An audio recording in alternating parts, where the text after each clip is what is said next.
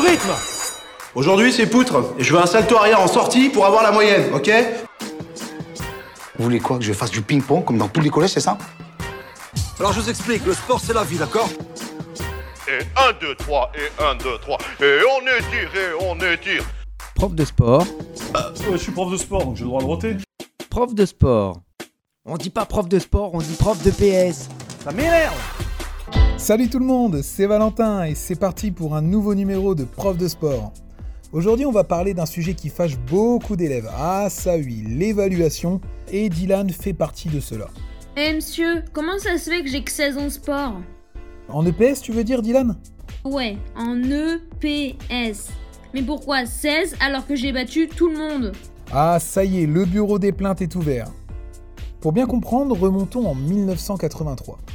À l'époque, c'est Alain Savary, le ministre de l'Éducation nationale, qui a opéré un grand bouleversement au niveau de l'évaluation en EPS.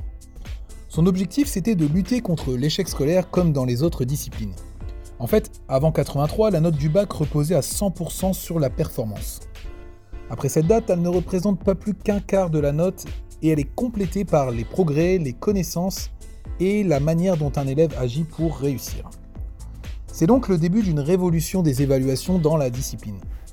Donc tu vois Dylan, ça fait bientôt 40 ans que la performance ne suffit plus pour avoir la note maximale. Oui, mais alors, comment vous avez évalué le badminton, monsieur? Pourquoi j'ai que 16 Alors prenons ton exemple pour illustrer concrètement la manière dont une note est construite en EPS. Tu es en quatrième et tu as fait ta deuxième séquence en badminton. La première est en sixième, tu t'en souviens? Ouais, vite fait. Ah, ça je m'en doutais, mais bon, pas grave, je continue. L'objectif durant cette deuxième séquence était de passer d'un jeu où tu renvoies le volant dans le terrain adverse à un jeu où tu renvoies avec l'intention de mettre perpétuellement en difficulté l'adversaire en jouant là où il n'est pas. Pour avoir une note sur 20, plusieurs critères ont été pris en compte. Ils ont été établis en fonction des objectifs d'apprentissage travaillés durant les séances et en prenant en compte des attendus fixés par l'institution qu'on appelle des attendus de fin de cycle. Il n'existe donc pas d'évaluation type, c'est à l'enseignant de la concevoir. Au passage, seul le bac aujourd'hui dispose d'un référentiel d'évaluation nationale commun à tous.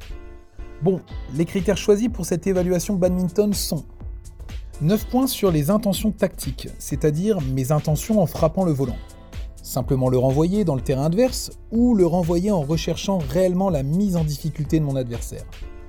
5 points sur l'efficacité technique des coups et des services. 3 points sur le ratio victoire-défaite et 3 points sur l'arbitrage, la participation et le comportement. Si on va encore plus loin en ce qui concerne le premier critère que j'ai évoqué sur les intentions tactiques, qui vaut donc 9 points, plusieurs indicateurs vont déterminer la note d'un élève sur ce critère. Par exemple, il aura entre 0 et 2 sur 9 s'il a tout simplement des difficultés à renvoyer le volant. Entre 3 et 5 sur 9 s'il renvoie le volant régulièrement mais dans la zone où se trouve l'adversaire. Là, vous savez, c'est le match où les élèves se font des passes. Il aura 6 ou 7 sur 9 s'il frappe très fort sans réfléchir, sans se soucier de jouer là où l'adversaire ne se trouve pas.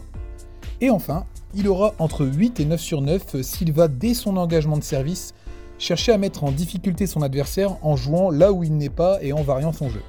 En clair, Dylan, tu as perdu 2 points sur tes intentions tactiques car tu fais partie de ceux qui frappent fort sans réfléchir, je te l'ai déjà dit et 2 points sur le comportement souvent pas très fair-play à l'égard de tes adversaires et des arbitres.